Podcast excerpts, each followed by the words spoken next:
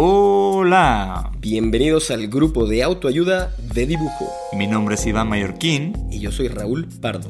Este es un podcast de y para gente creativa. Si dibujas, si diseñas, si haces arte, sin importar si ya trabajas en una profesión creativa o si apenas estás comenzando. Aquí encontrarás consejos útiles y sin pretensiones que te ayudarán a navegar mejor estas aguas y a navegarlas con buena compañía. El grupo de autoayuda de dibujo está disponible en cualquier plataforma en donde escuches tus podcasts.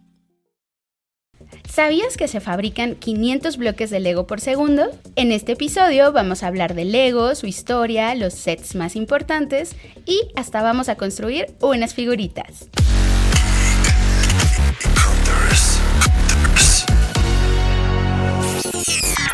Así es, Geek Hunters, bienvenidos a este episodio especial en el que tenemos muchas piezas de Lego a nuestro alrededor y tenemos estas que estamos listos para empezar a armar en este momento. Porque este tenemos ese reto. nos va a ¿no? dar tiempo. No nos va a dar tiempo, entonces, pues sí, básicamente lo que elegimos fue para que fuera temático, eh, que fuera de Star Wars, además de la serie de Mandalorian, pues tenemos a Boba Fett, a Grogu y al propio Mandaloriano para empezar con este episodio especial de Lego, porque sí, nos encanta armar. Y por cierto, en dado caso de que no lo supieran, sí, Lego es una de las marcas más importantes de juguetes a nivel mundial, a nivel nacional y a nivel internacional. Señoras Sí, y señores. querida. Yo creo que tiene que ver un poco con la cuestión de eh, la libertad creativa que te dan Ajá. los, este, los cubos de, de Lego. Libertad creativa que te llenes en un instructivo. Siento que, Ah, no tanta. No, o Mira. sea, eh, en cuestiones de cu- cuando compras los sets de Que son este, libres. que son libres, ahí ya tienes como esa, esa habilidad, ¿no? ¿A ustedes les Yo pasó? debo, yo debo confesar algo. Sí. Yo nunca había armado un Lego. Yo no fui niña constructora, yo no tuve bloques. O sea, sí tuve, pero la verdad es que no me interesaban tanto. Y recientemente, eh, y por recientemente quiero decir hace unas horas, armé mi primer Lego y se los quiero presumir, amigos. Miren. Este es mi primer Lego. Oye, además Está es una. muy bonito y mágicamente elegimos uno como que para niños de dos años, entonces estuvo fácil y me la pasé bomba. Estuvo perfecto, dices. Sí. Además es terapéutico. Sí. Digo, lo Sí, lo recomiendan. creo. Lo recomiendan mucho para, para. Estamos haciendo un relajo. Lo recomiendan mucho para que te pelees contra la ansiedad. Aunque pelear contra la ansiedad no puede resultar tan, tan bien. O sea, sí hubo un momento en el que tuve cierta paz de- en mi mente y en mi corazón Ajá. armando esto y te da una sensación de satisfacción bien bonita, de logro, que a Sí. veces nos hace falta mucho esa satisfacción en la vida diaria. Entonces yo, o sea, de nuevo, 10 de 10, ¿eh? Creo, creo que siempre te da esta sensación de este de como de orgullo cuando terminas algo que tú, o sea, que tú estás haciendo este que le estás invirtiendo tu tiempo, tus manos, o sea, como toda esa cuestión a, a- a crear algo relativamente desde cero, porque obviamente te va guiando Sí tienes un instructivo. este, el instructivo y todo, pero yo creo que sí sí tiene mucha esa, esa sensación. Pero fíjense que. Pues Lego es una empresa que tiene muchísimo tiempo.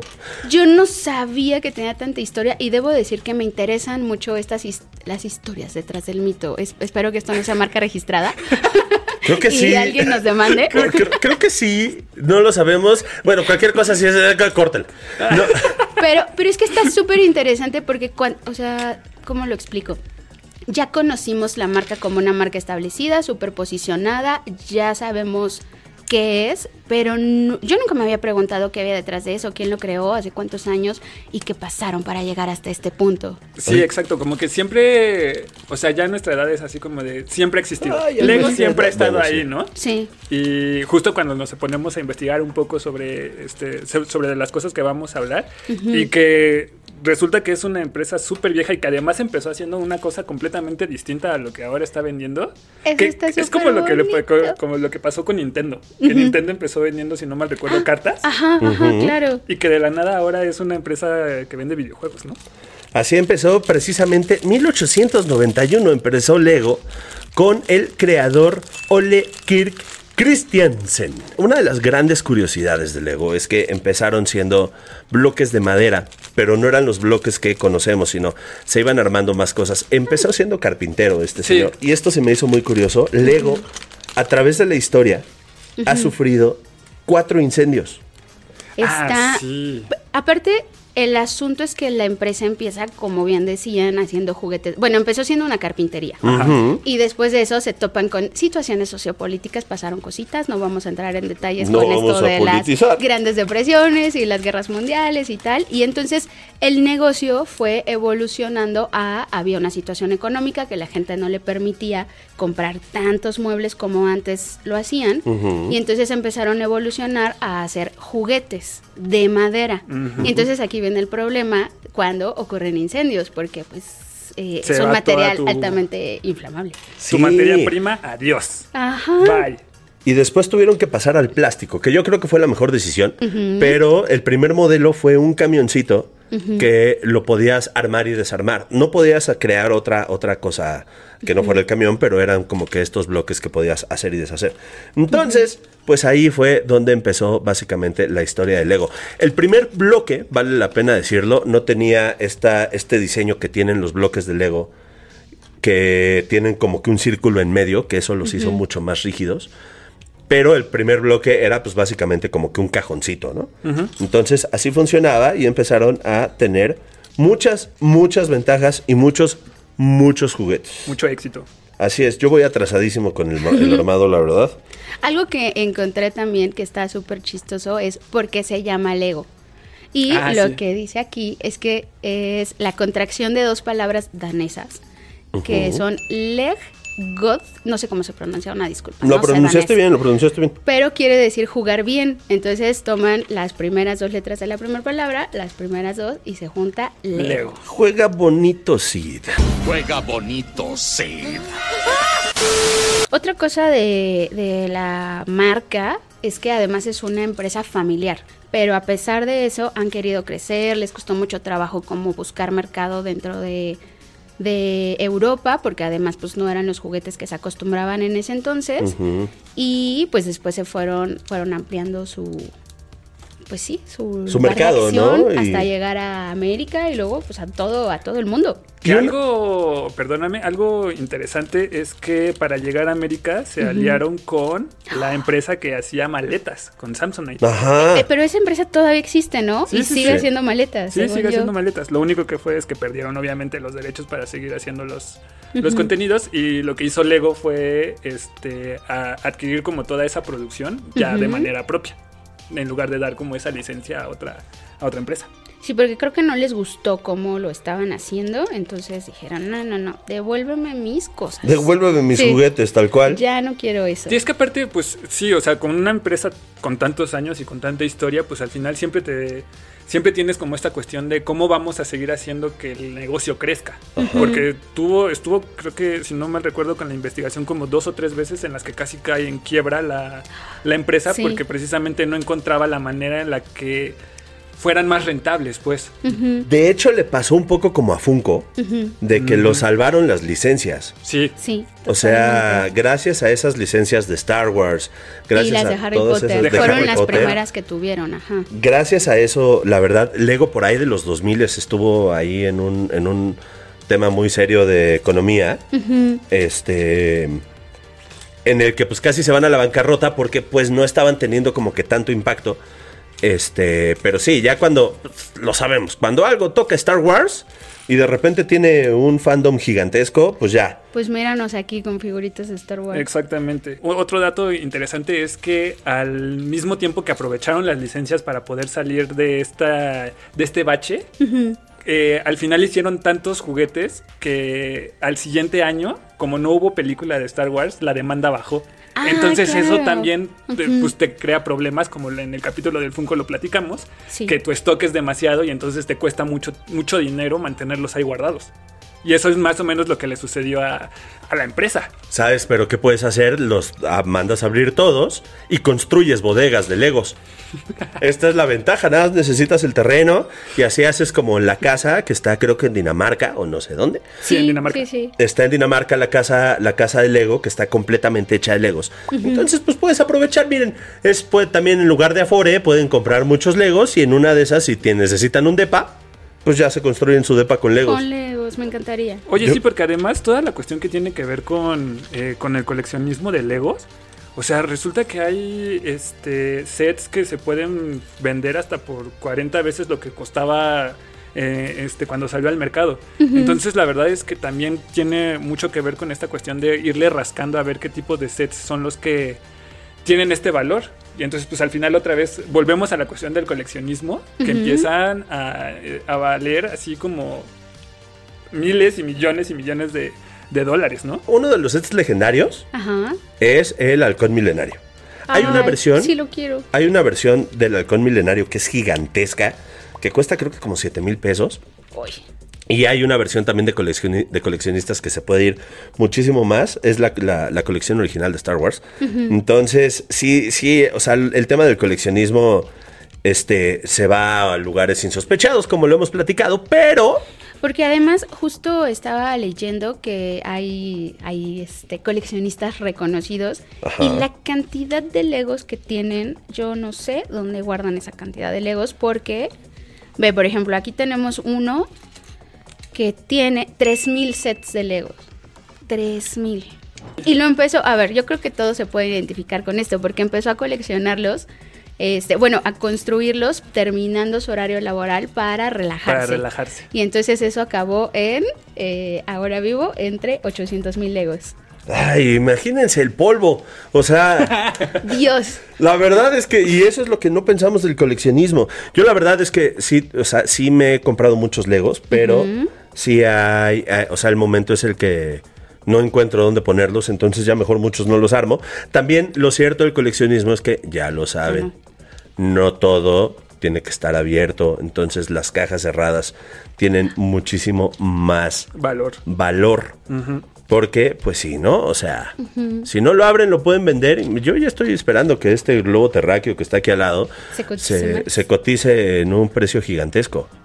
Sí, también lo que leía es que en este caso las cajas sí son importantes, o sea, que estén en la mejor este, condición posible y que pues las conserves, digo, aunque, aunque abras el este la cajita y lo armes, que conserves la conserves en buen estado. Sí, Eso yo- le gusta a la gente. Hubo una vez, Cajita. precisamente con la caja del set que está, que está aquí en medio, que es el de, el de Mario 64, yo pues, se me ocurrió limpiarla porque ya tenía un poco de polvo y la limpié con un paño húmedo. ¿O no? Y pues de repente eh, perdió su color negro. Y, y me- varios, varios coleccionistas me regañaron. Fue como de, ¿qué acabas de hacer? Ya echaste a perder la caja. Ya saben cómo los fandoms de repente se ponen. Yo creo que un poco también tiene que ver con esta cuestión como mm, en el juego de tarjetas de, de Pokémon, que hay de hecho incluso este sitios donde te dicen, este, ay, qué adelantada más. Yo me equivoqué y tuve que desarmar. yo también. Y se están burlando de la niña que no Este, construyó Legos, ¿eh? Yo creo que si te pones a investigar bien, bien, bien, o sea, sí puedes encontrar como esta cuestión de...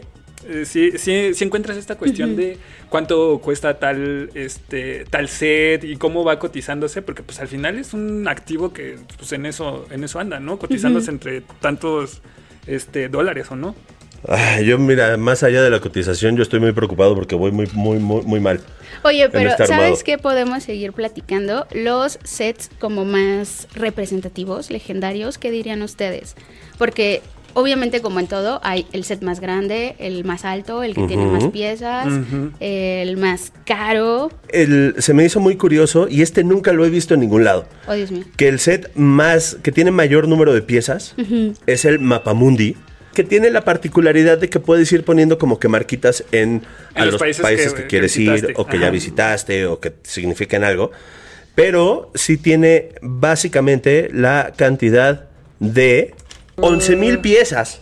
Wow. 11 mil piezas, todavía lo pueden comprar en la página. En la página cuesta 6 mil 199 pesos. ahí ya siento que ya es un compromiso Sí, O sea, ya tienes muchas sí, ganas, ya ¿no? es este. A mí me pasó una vez que armé con una, este, con una amiga eh, un- uno de los halcones mil- milenarios. O sea, no el set acá más, este, más grande, sino un setcito así como el, el mediano, digamos. Ajá. Y también fue como de, a la primera hora estábamos muy emocionados, la segunda hora fue como de, ok, vamos bien. Ya cuando llevábamos cuatro horas, así como de, ¿dónde está esta pieza? Auxilio, Sí, alguien estoy- ayúdeme. Esta, en esta bolsita no venía la pieza que necesitaba. Y entonces empiezas ¿Lego? con un estrés, Pero ya que lo ves terminado, ya es. ¿Y lo terminaron Wow. esas seis, seis horas Sí, o sí tuvieron lo que hacer varias no, sesiones? No, lo terminó. O sea, sí descansamos tantito, Lloramos un poco. lloramos, Sí. nos abrazamos y ya después continuamos.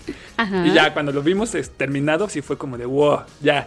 Porque aparte se, se abren las, este, las compuertas y todo. Y aparte, eso es lo que a mí me gusta de los Legos, que son muy interactivos. O sea, no Sí, es solo el momento de armarlos, sino que además, pues obviamente que si cabe la figurita, que si no sé qué, que si quieres moverlo para allá. La verdad es que eso se me hace bien, bien padre. Bueno, algunos, ¿no? Porque hay unos que nada más son como que para Sí, que como- estén ahí. Ajá. Para como que, ese. como. Bueno, como no, el porque globo- de hecho el- ese da vueltas. El, ¿no? globo, el globo se muere, se muere, se ¿El mueve, se mueve.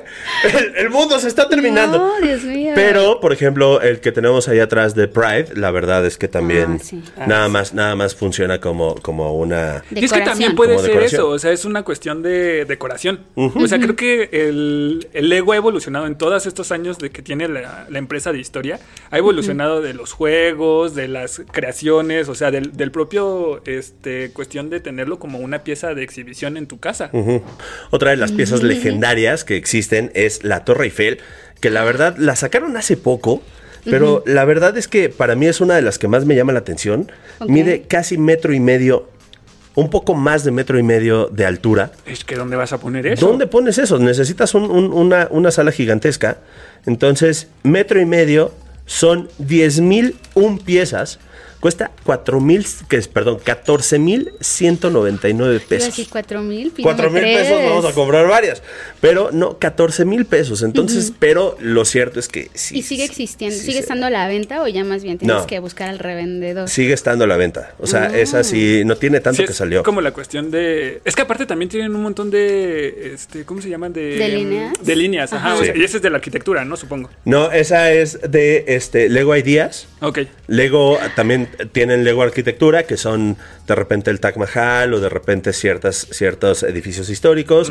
Tienen muchos, está la propia línea de Star Wars, pero también está la línea de Avengers, pero está la línea de Harry Potter, pero está la línea del Señor de los Anillos. O sea, sí van teniendo muchos. Yo creo que estas ediciones de la caja negra son las que más, más nos han gustado al adulto contemporáneo. Sí. Si no me equivoco, Lego Ideas es que, o sea, tú puedes proponer la idea Ajá. y Lego ve si es viable, si le gusta y entonces la desarrolla. Se hace una votación, que es lo que, lo que está bueno. Ahí los fans van decidiendo cada cuánto, no recuerdo cada cuánto es, pero se va decidiendo qué pieza puede ser. Entonces, pues así se han creado muchas. Yo la verdad es que si me quieren regalar una, me pueden regalar la del piano o la de la máquina de escribir, porque la máquina de escribir, miren, que se ve Chula. Chula. chula. Cierto, cierto es. Pero, a ver, un poco de la existencia de los Legos que ya, que ya están en el mercado. ¿Cuál les gustaría armar? Ay, a mí sí se me antoja el halcón milenario, pero no estoy preparada todavía.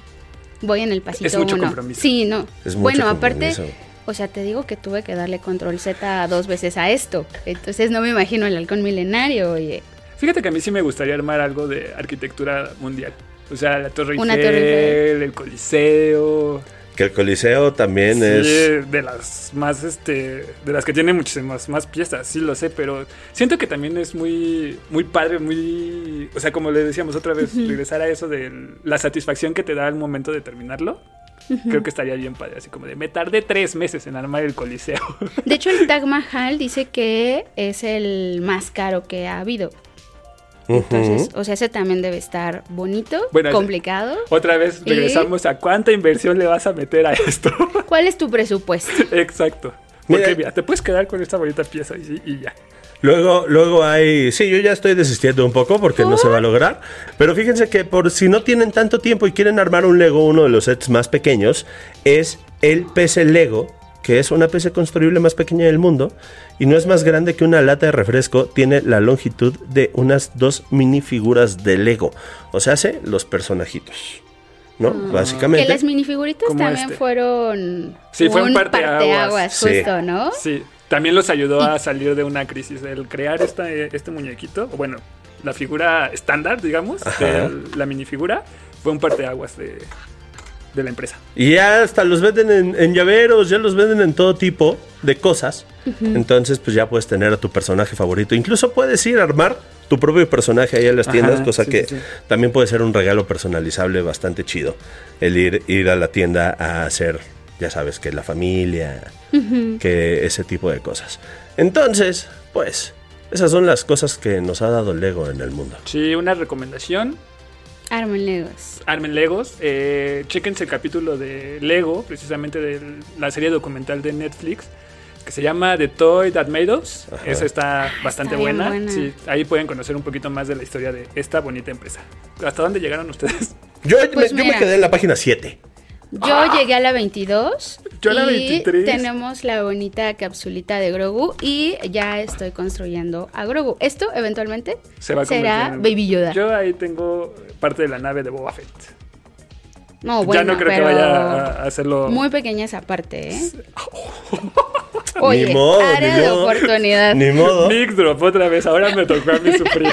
Yo no voy a mostrar en qué, en qué, en qué paso voy, pero lo que sí les puedo mostrar es este bonito call to action para que nos sigan, para que participen y para que estén pendientes de todos los contenidos que tenemos semana a semana para ustedes aquí en Geek Hunters.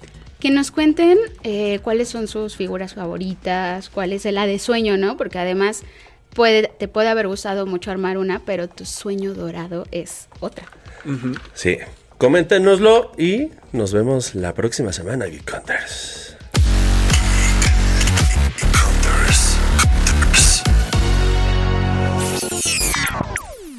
With the Lucky Land slots, you can get lucky just about anywhere. This is your captain speaking. Uh, we've got clear runway and the weather's fine, but we're just going to circle up here a while and uh, get lucky.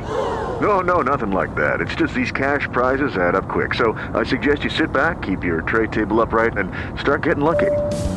Play for free at LuckyLandSlots.com. Are you feeling lucky? No purchase necessary. Void where prohibited by law. 18 plus terms and conditions apply. See website for details.